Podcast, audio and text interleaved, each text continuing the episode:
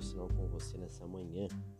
Como base, eu quero abrir a Bíblia aqui em Lucas capítulo 15, versículos 29 em diante, que diz assim: Mas respondendo ele, disse ao pai: Eis que te sirvo há tantos anos, sem nunca transgredir o teu mandamento, e nunca me deste um cabrito para alegrar-me com os meus amigos. Vindo, porém, este teu filho, desperdiçou a tua fazenda com as meretrizes, mataste-lhe o bezerro cevado. E ele lhe disse: Filho, tu sempre estás comigo e todas as minhas coisas são tuas. Mas era justo alegrarmos e regozijarmos-nos, porque este teu irmão estava morto e reviveu, tinha se perdido e foi achado.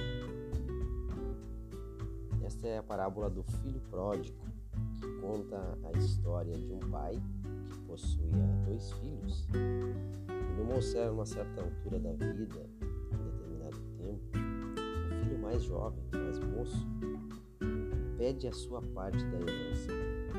E dias depois, a Bíblia diz que ele parte para uma terra longínqua, gastando tudo que tinha sem ter sem pensar no amanhã, ele gasta tudo, perde tudo e acaba indo ter que cuidar de porcos, né? acaba na miséria. Tempo após ali, ele se dá de conta do erro que ele tinha feito, se arrepende e volta para a casa do seu pai. A Bíblia fala que de longe seu pai já avistou ele manda fazer uma festa, lhe dá anel, lhe dá sandálias, lhe dá roupa.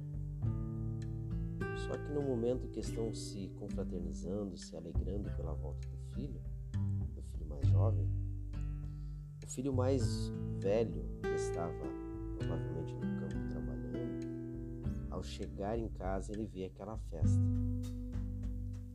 E a gente vê esse diálogo que o filho mais velho tem com seu pai questionando o pai o porquê de fazer uma festa, se alegrar para um filho que tinha desperdiçado tudo o que o pai tinha dado a ele, que tinha ido embora, tinha desprezado sua família e agora volta. E tudo isso, com tudo isso, o pai ainda faz uma festa para receber.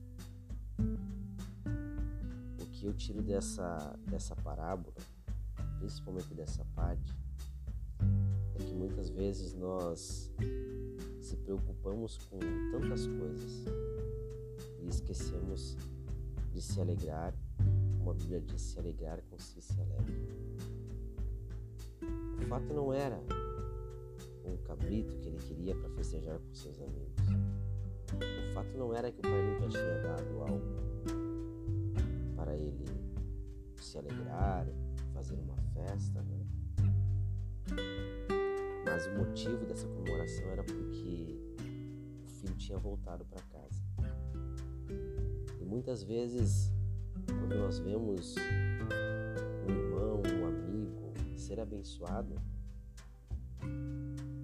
nós não se alegramos com ele. Muitas vezes até tentamos se alegrar,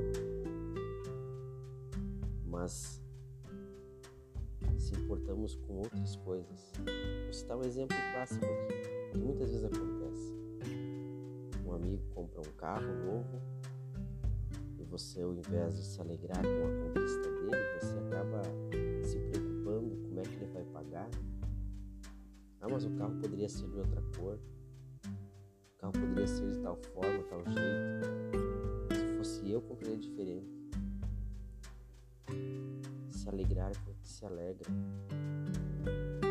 Foi a conquista, foi o que ele conseguiu foi a conquista dele, nós temos que se alegrar com ele também. E a gente vê muito isso em nosso meio. Não se alegrar com os que se alegram. Já aconteceu com isso, com, com você alguma vez isso? De você notar que a tua alegria não estava sendo alegria para o próximo. Que nessa manhã você possa refletir essa história do filho pródigo. O pai estava muito alegre porque aquele filho que estava perdido, que quem sabe ele, em algum momento da sua vida ele pensou que nunca mais iria ver, agora está de volta à sua casa, está de volta ao seu lar. O pai não queria saber se o filho tinha gastado tudo, se não tinha gastado, o que o filho tinha feito. O pai queria saber de ter ele nos braços novamente. O filho mais velho estava preocupado com